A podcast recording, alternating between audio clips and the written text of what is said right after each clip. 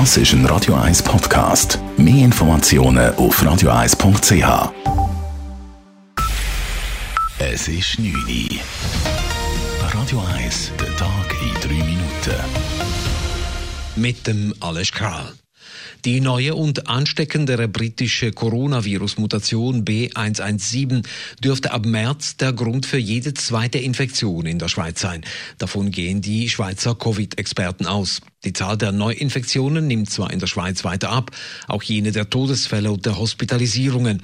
Dies betrachtet man beim Bund mit vorsichtigem Optimismus. Die Ansteckungen mit der britischen Variante nehmen aber zu. Aktuell liege der Anteil bei etwa 10 Prozent, sagte Taskforce-Präsident Martin Ackermann. Aus Sicht der Taskforce lässt es sich wahrscheinlich nicht mehr verhindern, dass B117 das Infektionsgeschehen in der Schweiz dominieren wird. Wenn wir die aktuelle Lage beurteilen wollen, muss unser Augenmerk also voll und ganz auf der Anzahl Infektionen mit dieser Variante liegen. Es sei daher wichtig, die Zahl der Neuinfektionen noch stärker nach unten zu drücken.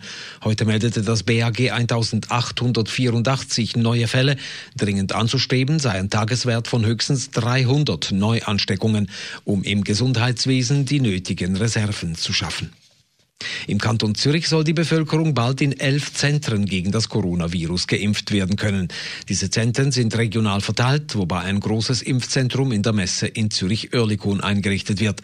Ziel sei es, sobald genügend Impfstoff vorhanden sei, 20.000 Personen pro Tag zu impfen, sagte Gesundheitsdirektorin Nathalie Rickli heute mit elf Impfzentren ein Netz von Impfmöglichkeiten haben, wo wir allen Zürcherinnen und Zürchern einen möglichst einfachen Zugang zu der Impfung anbieten können. Jeder und jede soll ungefähr 15 Minuten von seinem Wohn- oder Arbeitsort entfernt eine Impfmöglichkeit haben. Auch die Stadt Zürich ist mit der Einrichtung eines Impfzentrums im Stadtspital Triemli bereit und wartet auf den Impfstoff. Beim BAG geht man derweil davon aus, dass die Schweiz trotz der Lieferverzögerungen alle bestellten Impfdosen bis März erhält. Die Verlangsamung der Lieferungen bei Pfizer BioNTech werde wohl ab Mitte Februar aufgeholt. Bis dahin müsse man mit Schwankungen bei der Verfügbarkeit rechnen. Der deutsche Innenminister Horst Seehofer prüft offenbar drastische Maßnahmen zur Eindämmung der Coronavirus-Mutationen. Dazu gehört auch die Reduktion des Flugverkehrs nach Deutschland auf nahezu null. Als Vorbild habe er laut der Bildzeitung Israel genannt, wo der internationale Flugverkehr eingestellt wurde. Jeder dritte Autofahrer in der Schweiz ist am Steuer abgelenkt. Dies zeigt eine repräsentative Erhebung der Beratungsstelle für Unfallverhütung, die so zum ersten Mal durchgeführt wurde. Die hohen Zahlen seien für die Verkehrssicherheit problematisch. Jedes Jahr würden darum auf Schweizer Straßen 60 Personen getötet und 1100 weitere schwer verletzt. Am häufigsten sei die Ablenkung durch andere Personen im Auto, an zweiter Stelle folgt die Ablenkung durch das Smartphone. In Italien ist erwartungsgemäß Ministerpräsident Giuseppe Conte zurückgetreten. Er hat sein Demissionsschreiben heute Staatspräsident Sergio Mattarella übergeben. Dieser muss nun über das weitere Vorgehen befinden.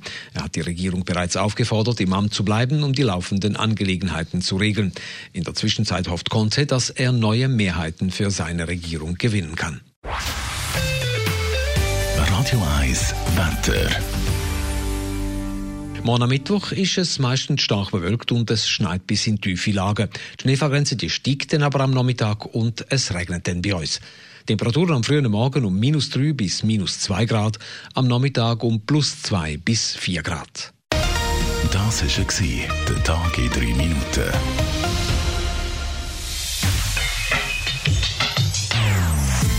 Non-Stop-Musik auf Radio 1.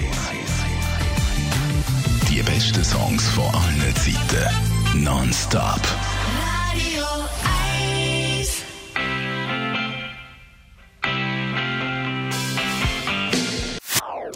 Das ist ein Radio 1 Podcast. Mehr Informationen auf radio1.ch.